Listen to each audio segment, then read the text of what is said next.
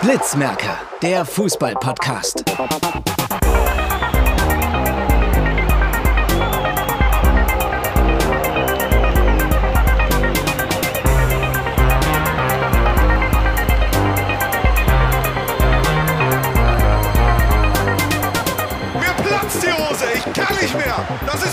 Fußball, du geiles Stück. Alter Schwede. Hallo und herzlich willkommen zu einer neuen Folge Blitzmerker, der Fußball-Podcast. Diesmal eine Sonderfolge zu Basketball. Ja. äh, Mit Bruno und mir. So, ja, servus. Die ersten drei Spiele, gerade vor ein paar Minuten, ist das dritte Spiel zu Ende gegangen gegen Litauen. Jetzt diese Sonderfolge, ja, der Start, natürlich überragend eigentlich von der deutschen Nationalmannschaft.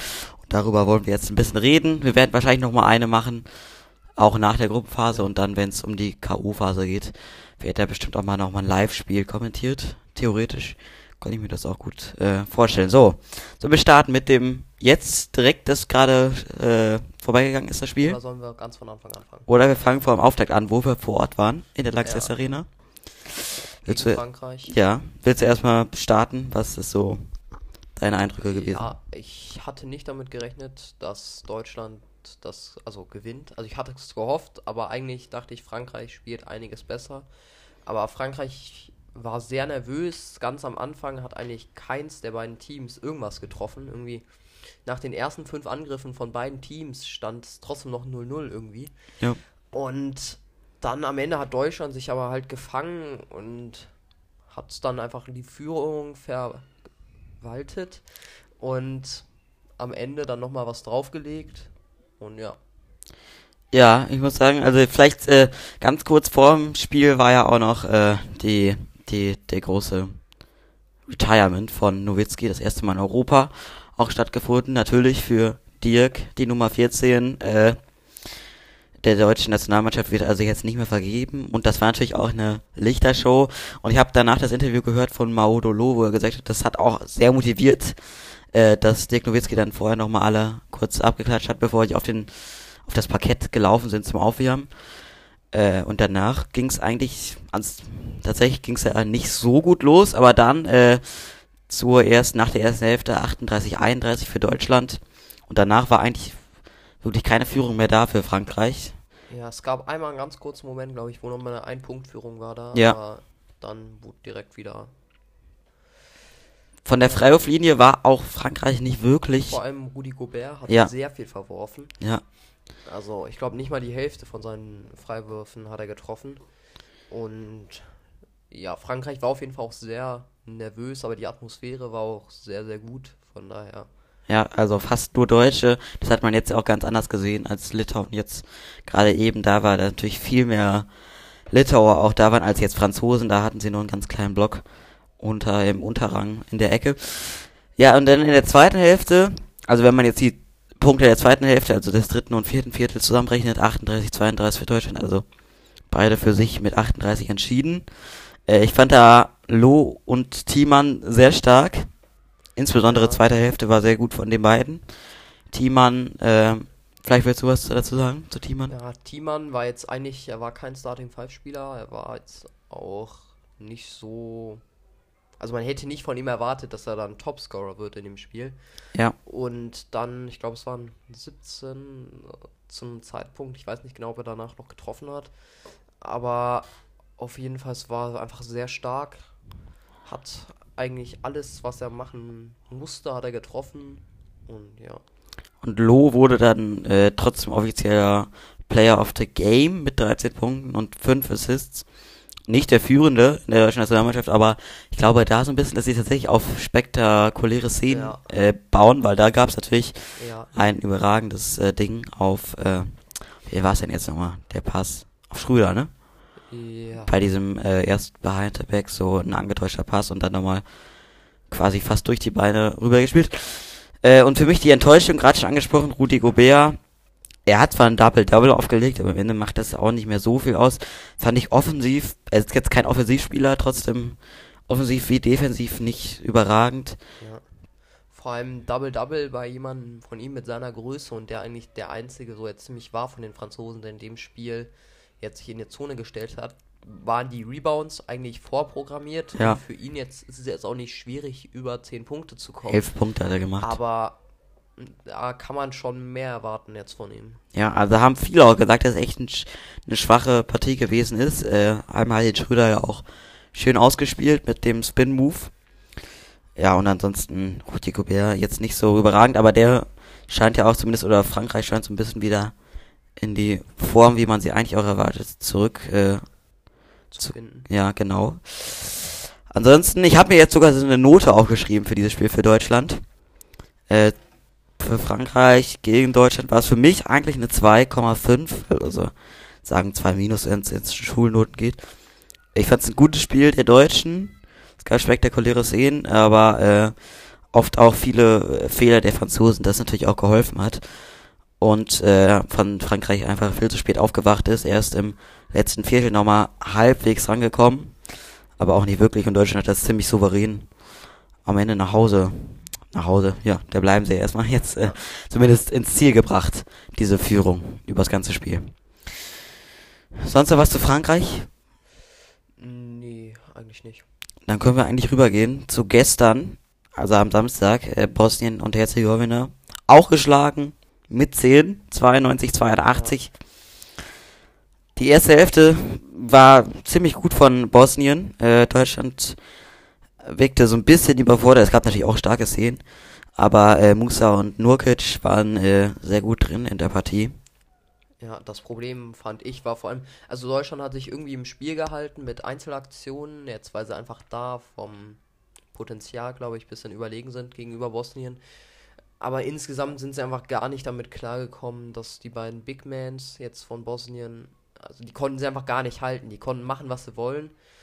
Und hatten auch am Anfang wieder eine ganz schlechte Trefferquote, nur dass dieses Mal halt der Gegner Bosnien, eben wie Frankreich, nicht auch alles verlegt hat, weshalb eigentlich schon direkt ein guter Vorsprung für Bosnien da war. Mhm. Und ja, wenn man so beide äh, Viertel zusammennimmt, also nicht zusammennimmt, sondern einzeln mal sich ansieht, äh, beim ersten Viertel mit zwei hinten, beim im zweiten Viertel mit drei hinten, es war schon relativ eng, aber Bosnien halt einen Tick besser und dann irgendwie was, irgendwas ist in der Halbzeit passiert, wo dann äh, Deutschland mit einem 12-0-Lauf aus der Pause kommt. Ich muss nur kurz gucken, mein Anschlag ein bisschen hoch. Äh, mit einem 12-0-Lauf aus der Pause kommt und dann äh, mental sowie spielerisch war dann voll drin. Äh, insbesondere äh, Wohlfahrt. Bottermann, Blockermann auch Ja, genannt ja. teilweise. Thiemann war auch sehr stark und äh, Wagner natürlich, den äh, müssen wir auch gleich nochmal ansprechen, gegen Litauen war überragend. Und äh, ja, auch dann eine sehr emotionale zweite Hälfte, teilweise auch äh, wegen den Schiedsrichtern, haben wir jetzt schon oft Ja, gesehen in diesem Turnier bisher. Was sagst du dazu, zu den Schiedsrichtern?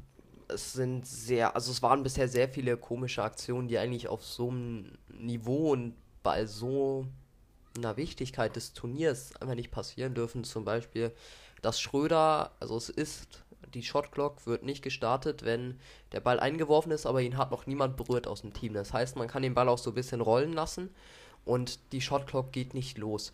Dann Schröder hat den Ball nicht berührt und alles, aber die Shotclock ging trotzdem los. Und solche Sachen gab es halt auch. Es gab viele Ja. ähm, Ungereimtheiten im gesamten Spiel, auch von den Chiris. Und es war einfach nicht so schön mit anzusehen. Nee, auch teilweise, wie lang sie dann draußen warten, auch auf Szenen, wo es wirklich eigentlich um nichts mehr geht. Ja. Und die auch eigentlich schon, so beim Hinsehen, relativ klar erscheinen, aber dann, ja, ewig brauchen noch draußen. Äh, Obst und Vogtmann haben unfassbare Dreier getroffen, fand ich. Ja, das zweiten, war schon sehr in der zweiten Hälfte.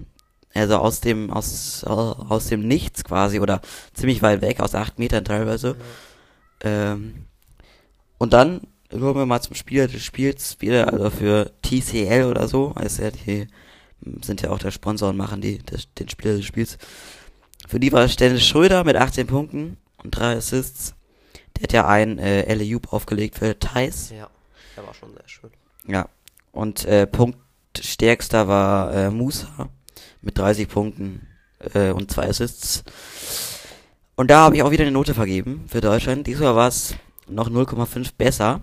Halbzeit 1 wurde mehr als gerechtfertigt durch die zweite Hälfte, ähm, äh, wo Deutschland den eigentlich guten Bosniern keine Chance mehr ließ.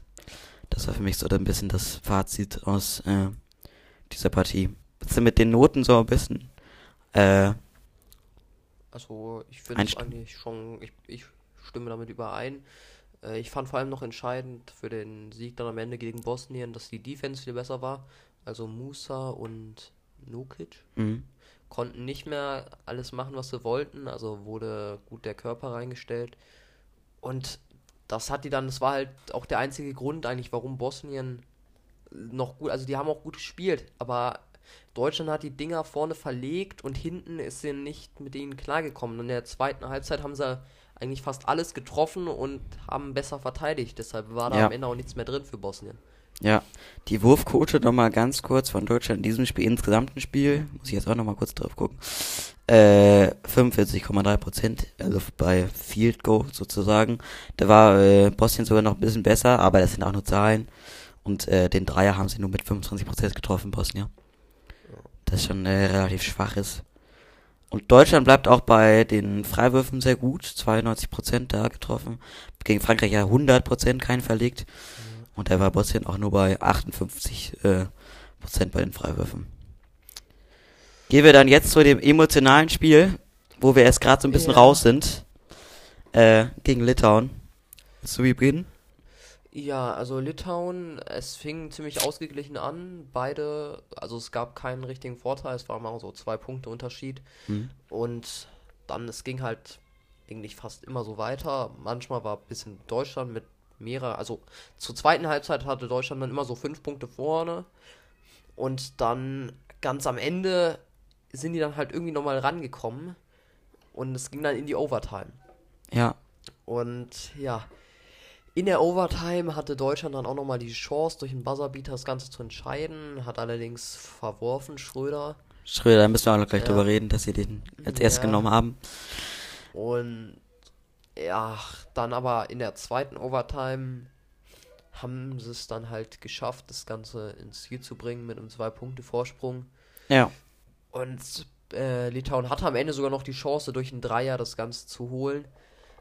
Aber verworfen und deshalb war es der Sieg für Deutschland. Ja, also es war echt ein krasses Spiel. Also von Anfang an sehr knapp. Und ähm, bis zum Ende auch äh, blieb es ja so, dass dann mit Ja. 89, 89 oder so ging es in die Overtime. Und dann in der ersten äh, sah es erstmal gut aus äh, für Litauen, glaube ich. Da ist dann Deutschland nochmal hinterhergekommen und dann äh, wieder Ausgleich, also 7-7 wäre es jetzt in der Overtime gewesen. Und dann äh, hatten sie noch einen Einwurf bei sieben Sekunden. Und Obst hat den Einwurf ausgeführt und äh, der Annehmer war dann Schröder und der ist dann, hat dann kurz da gedribbelt, bis es so bei drei Sekunden war, ist dann an die Freiwurflinie, glaube ich, gegangen und hat den dann versucht, mit einem Zweier zu entscheiden, das Spiel. Ja, vor allem, es wäre auch ein sehr gut möglicher. Also, einen, Ja. also eigentlich genau am Zonenrand so einen Wurf zu nehmen, der eigentlich sogar relativ frei war, weil der Gegner schon ein, zwei Meter entfernt war. Und den trifft er halt nicht, aber generell war es eine bisschen komische Entscheidung. Jetzt zum Beispiel Andy Obst, ein sehr guter Werfer, auch für Dreier. Also eigentlich Ja. ist es hauptsächlich sein Job zu werfen, dass man den dann den Einwurf machen lässt und den Schröder, ich glaube, also er hat auch Zeiten, da trifft er sehr gut, aber gerade halt eben nicht und Ja. ihm dann in so einer wichtigen Situation dann auch den Druck aufzulegen, also mit dem Druck muss er klarkommen, denke ich, als Führungsspieler, aber ihn dann da werfen zu lassen, fand ich ein bisschen komisch. Also, Ja, man sieht ja auch das Spiel als Trainer. Also, Ja. ja, aber äh, gut. Und dann gab's äh, natürlich noch eine Overtime, musste ja so kommen. Und dann äh, war es wieder eng. Und diesmal sah es sehr gut aus für Deutschland, fünf Punkte vorne oder so. Und dann äh, kam Litauen noch mal ran zum Ausgleich, glaube ich teilweise auch. Und dann macht Deutschland kurz vor Schluss noch einen Punkt. Oder sogar ein Dreier. Also wie ein zwei Dreier rein von Loh in, in der zweiten Overtime. Die waren ganz wichtig. Ja, das waren wirklich wichtige Dinge. Und dann äh, zwei vorne und dann hatten sie noch ein Dreier und der kommt ein bisschen zu kurz und deswegen gewinnt dann Deutschland am Ende. Also wirklich ein sehr dramatisches Spiel. Aber jetzt sieht es für mich für Deutschland richtig gut aus. Also ich glaube, rein rechnerisch, müsste ich jetzt nochmal gucken. Ich glaube, es hängt von den Spielen ab, wie jetzt Ja. grad Slowenien und danach noch Frankreich spielt. Am besten ich wäre. glaube, es ist noch nicht ganz. Nee, es ist noch nicht ganz durch. Ne, ist noch nicht ganz durch, aber ich gucke nochmal auf die Tabelle kurz. Ich glaube, am besten wäre, wenn jetzt gleich, also um 17.45 Uhr, wir haben jetzt 17.25 Frankreich Uhr. sollte gewinnen, oder? Frankreich sollte gewinnen und es sollte äh, Slowenien verlieren. Ich glaube, ich Ja, das. ja, das. Achso, ja, stimmt. Frankreich soll gegen. Oder nee, wäre es nicht sogar noch fast besser, wenn Ungarn gewinnt? Ja, Ungarn. Doch Ungarn. Ungarn und äh, Bosnien sollten gewinnen. Ja, halt, es sind halt eigentlich die Außenseiter, also es kann sehr gut sein, dass es nicht so läuft, aber trotzdem hat Deutschland noch mindestens ein Spiel in Ungarn, was man gewinnen sollte. Und auch sonst ist, glaube ich, relativ. Das verstehe ich jetzt nicht. Guck mal hier. Ja, Fünf Punkte, das steht bei Deutschland, dabei haben sie drei Spiele gewonnen. drei Spiele werden sechs Punkte. Ja. Der Kicker hat sich ein bisschen verrechnet, aber gut. Ja, und Slowenien, wenn die gewinnen, dann sind die punktgleich. Ja. Und äh, wenn Bosnien gewinnt, dann sind sie. Hä? Es gibt Ah, für doch. eine Niederlage einen Punkt. Ah, ja, das schon. stimmt, ja, das passt. Dann werden sie aber auch punktgleich mit Deutschland. Ja, ja, das, du hast immer noch den Fehler hier oben. Die fünf. Ah ja, stimmt. Und Stimmt, genau. Die hätten dann fünf Punkte, wären dann Zweiter, Slowenien wäre dann Dritter und wenn Ungarn gewinnt, dann hätten die aber auch vier Punkte. Und dann wäre Litauen und Frankreich wären dann auf dem letzten Ja. Platz. Allerdings sollte Frankreich das gegen Ungarn holen. Also wenn sie das nicht holen, dann sind sie, glaube ich, draußen. Also, Ja, Was wollen sie dann noch gewinnen? Sie haben schon gegen Bosnien verloren. Es kommt, glaube ich, noch. äh, Slowenien kommt noch für Frankreich, glaube ich. Und das ist dann schon sehr kritisch. Also wenn sie jetzt das verlieren würden. ja. Das nächste Aber- Spiel der Deutschen ist dann gegen Slowenien am Dienstag, die sehr gut Ja. drauf sind. Und- ein sehr gut aufgelegter Luka Doncic. Ja, zwei Abende dann hintereinander, danach gegen Ungarn, das sollten sie schon holen. Und wenn sie, wenn man mal rechnet, gegen Ungarn gewinnen, haben sie acht Punkte. Sie Ungarn, sie müssen noch ein Spiel gewinnen, dann sind sie sicher durch. Egal was passiert. Und so kann es auch sein, wenn manche Teams, muss es schon eine sehr ungünstige Situation sein, dass sie da noch irgendwie Fünfter werden. Ja. Ja. Also ich glaube, und du hast gesagt, erster oder vierter wäre gut. Ja, Aus ich das rechnerisch, ne? Ja. Weil wenn sie Zweiter Also vor werden, allem wegen den Gegnern, die dann ja, kommen. genau, wenn sie Zweiter werden, ist es glaube ich so, dass dann, wenn Griechenland, was man erwartet, Erster wird, ähm, dann spielen sie gegen, jetzt muss ich gerade nochmal gucken, also ich gucke es gerade nochmal, Also wenn Griechenland Erster wird und sie Zweiter, dann ja, verstehe ich diese App nicht. Gut, äh, also wenn sie Zweiter werden in der Gruppe B, dann spielen sie, ah nee, dann spielen sie gegen den Dritten der Gruppe A.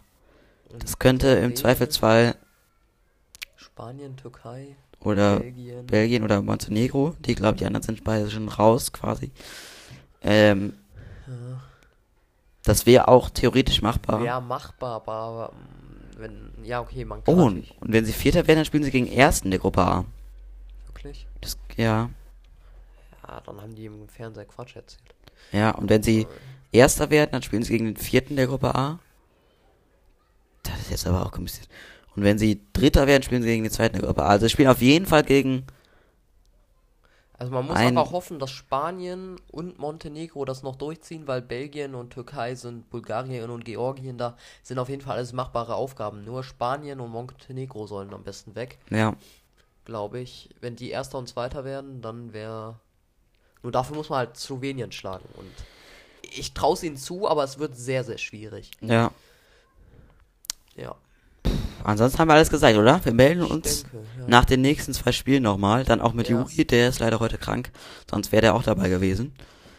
Ähm, und ansonsten geht's bestimmt jetzt auch bald nochmal eine reguläre Folge. Wir haben ja auch noch ein bisschen was über den DFB-Pokal und natürlich die Bundesliga. Und ja, das war's, glaube ich, von Folge 64. Wir sind gut in Form gerade. Bis dann. Ciao.